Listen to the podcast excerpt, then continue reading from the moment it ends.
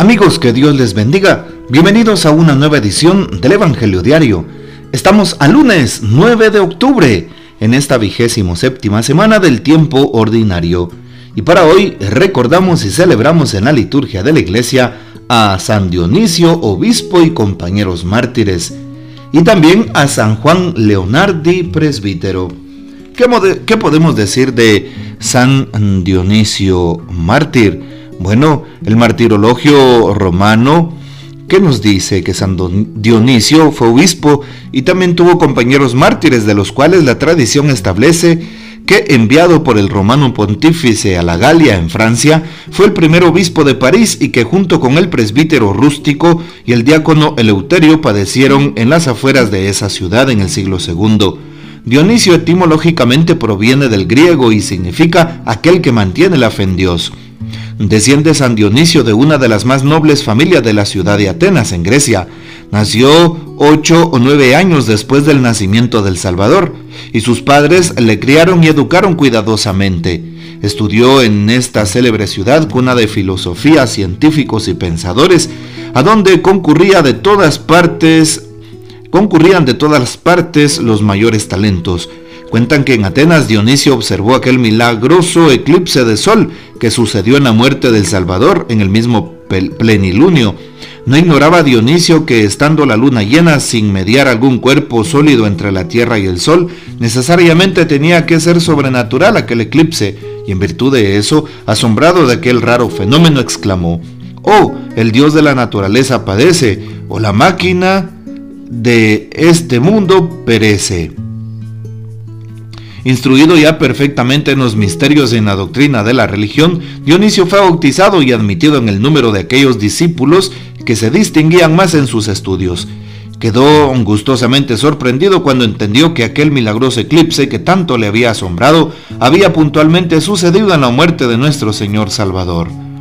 Ocurrió por este tiempo el destierro de San Juan Evangelista, que lo estaba padeciendo por la fe en la isla de Patmos, Inmediatamente le fue a visitar nuestro San Dionisio. Se tiene por cierto que durante su misión en Éfeso y en las conversaciones particulares que tuvo con el amado evangelista, le dio el Señor a entender la necesidad que tenían de operarios apostólicos en las provincias más extendidas de la Europa y que le inspiró el pensamiento de irse a ofrecer al Papa San Clemente para esta misión. Y San Dionisio tomó el camino de Roma acompañado del presbítero rústico y del diácono Eleuterio, ambos fieles compañeros suyos en todos sus viajes y trabajos apostólicos. Fue recibido nuestro santo por el Papa San Clemente con aquella caridad que une el corazón de los hombres apostólicos y le envió a las Galias, Francia, donde dominaba la idolatría. Dionisio llegó a Francia con seis compañeros con el fin de anunciar el Evangelio. Esa antigua tradición de todas las iglesias de Provenza que los santos misioneros se dirigieron primeramente a Arles, donde ya había muchos cristianos bautizados por San Trófimo. Amonestó con divina sabiduría sobre los dioses falsos, haciéndoles comprender la imposibilidad de muchos dioses. Explicó con tan tanta elevación y al mismo tiempo con tanta claridad las verdades más esenciales de, eh, la, de nuestra religión y muchos de sus oyentes le pidieron el bautismo. San Dionisio edificó en Francia algunas iglesias y fue martirizado en el año del 117 junto con Rústico y Eleuterio durante la persecución de Valeriano, según se cree en Montmartre, donde se eleva en la actualidad la ciudad de San Denis, lugar en el que fueron condenados a muerte por el gobernador de las Galias, Fescenino Sísimo. Luego, le preguntarles, luego de preguntarles con fiereza si querían renegar de su fe y así salvar su vida y la de los más eh, su vida, eh, vida de los más despiadados tormentos. Respondió San Dionisio en nombre de todos que ni los tormentos más horribles ni la misma muerte serían capaces de aminorar la constancia de su fe. La réplica de esta respuesta fue una lluvia de azotes con ramales armados de puntas de acero hasta que se descubrieron las entrañas y se despedazaron los cuerpos de los santos mártires. Bueno, pues pedimos hoy la poderosa intercesión de San Dionisio, obispo y mártir. Para hoy Tomamos el texto bíblico del Evangelio según San Lucas capítulo 10 versículos 25 al 37. En aquel tiempo se presentó ante Jesús un doctor de la ley para ponerlo a prueba y le preguntó, Maestro, ¿qué debo hacer para conseguir la vida eterna? Jesús le dijo, ¿qué es lo que está escrito en la ley? ¿Qué lees en ella? El doctor de la ley contestó, Amarás al Señor tu Dios con todo tu corazón, con toda tu alma, con todas tus fuerzas y con todo tu ser, y a tu prójimo como a ti mismo. Jesús le dijo, Has contestado bien, si haces eso vivirás. El doctor de la ley para justificarse le preguntó a Jesús, ¿y quién es mi prójimo? Jesús le dijo, un hombre que bajaba por el camino de Jerusalén a Jericó cayó en manos de unos ladrones, los cuales lo robaron, lo hirieron y lo dejaron medio muerto. Sucedió que por el mismo camino bajaba un sacerdote, el cual lo vio y pasó de largo. De igual modo un levita que pasó por ahí lo vio y siguió adelante. Pero un samaritano que iba de viaje al verlo se compadeció de él, se le acercó, ungió sus heridas con aceite y vino y se las vendó. Luego lo puso sobre su cabalgadura, lo llevó a un mesón y cuidó de él. Al día siguiente sacó dos denarios, se los dio al dueño del mesón y le dijo, Cuida de él y lo que gastes de más te lo pagaré a mi regreso.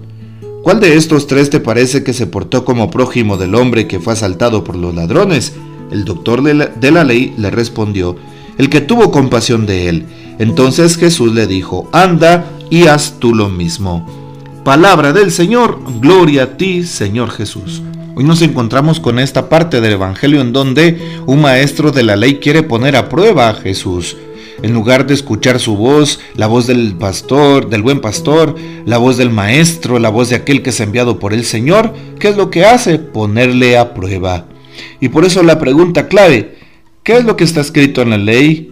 Precisamente, ¿qué debo hacer para conseguir la vida eterna? Y la respuesta de Jesús, ¿qué está escrito en la ley? ¿Qué lees en ella? Amarás al Señor, tu Dios, le dice aquel hombre con todo tu corazón, con toda tu alma, con toda tu mente y con todas tus fuerzas. Vean ustedes qué interesante.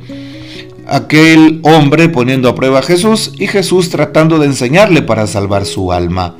Y por eso hoy Jesús le dice que haga aquello mismo que él mencionó y que pues de esa manera vivirá. Pero el doctor de la ley insiste, pero quiere justificarse. ¿Quién es mi prójimo? Y precisamente cuando Jesús lo invita a que haga aquello que dice la escritura, eh, esa frase termina diciendo, ama a tu prójimo como a ti mismo. ¿Y quién es mi prójimo? Y Jesús le pone la enseñanza y le cuenta la parábola de aquel que es el buen samaritano. Así es, justamente aquel hombre judío que fue eh, asaltado, vapuleado por sus agresores y luego pues pasa un sacerdote, un levita y finalmente pasa un eh, samaritano. Y llama la atención porque hoy entonces el texto nos habla de la misericordia. Es un texto netamente misericordioso. El amor de Dios reflejado en el amor al prójimo. ¿Cómo he ayudado a mi prójimo? ¿De qué manera he ido construyendo mi corazón para poder dejarme sorprender por la palabra de Dios? Y hoy nos damos cuenta cómo el Señor también sigue haciendo obras, sigue haciendo milagros. Porque pues, precisamente Jesús explica quién es el prójimo, como lo pregunta precisamente aquel doctor de la ley. ¿Y quién es mi prójimo? Y Jesús habla de aquella escena del buen samaritano que atiende a aquel hombre que se ha quedado medio muerto. Claro, pasa primero un sacerdote y un levita, y pareciera como que son indiferentes, como si no les agradara ayudar a aquel hermano suyo que era un judío. Pero tiene su porqué precisamente este texto bíblico. Y justo nos damos cuenta cómo Jesús justamente lo expresa. ¿Sí? Cómo Jesús lo manifiesta al final de lo que va a decir. ¿Sí? ¿Y quién es mi prójimo? Entonces empieza la historia qué interesante saber que pues eh, un sacerdote que pasa frente a un cuerpo, sobre todo si está ensangrentado, no puede tocarlo. Lo mismo pasa con un levita porque eran los encargados del templo. Eh, más bien quedarían impuros y pues sería una de las peores eh, circunstancias en las que quedaría un hombre, porque pues se está hablando también de una gran falta, así como se oye, una gran falta, una gran falta a nuestra fe, porque precisamente ¿quién es mi prójimo? Y Jesús empieza a explicar. Bueno, hoy le pedimos al Señor que nos ayude a tomar conciencia del gran amor que Dios nos tiene, del gran amor de nuestra Madre. Y por eso siempre nos cuidan y no quiere nuestra Madre que nada malo nos haga falta, que nada malo nos pase. Hoy el Papa Francisco también nos da un pequeño aporte, haz esto y vivirás. Cuando Jesús le pregunta al doctor de la ley por los mandamientos, este responde con un resumen del decálogo donde aparece el amor de Dios y el amor al prójimo como eje central. Parecería que esto es suficiente para alcanzar la vida eterna que busca este hombre y que buscamos los creyentes. Pero Jesús exige algo más. Jesús pide que se lleve a la acción ese compendio de la ley que acaba de recitar sabiamente y le pone como ejemplo de prójimo al samaritano. Que el Señor nos bendiga. Que María Santísima nos guarde y que gocemos de la fiel custodia de San José. Y la bendición de Dios Todopoderoso, Padre, Hijo y Espíritu Santo, descienda sobre ustedes y permanezca para siempre. Amén. Comparte este audio y hasta mañana.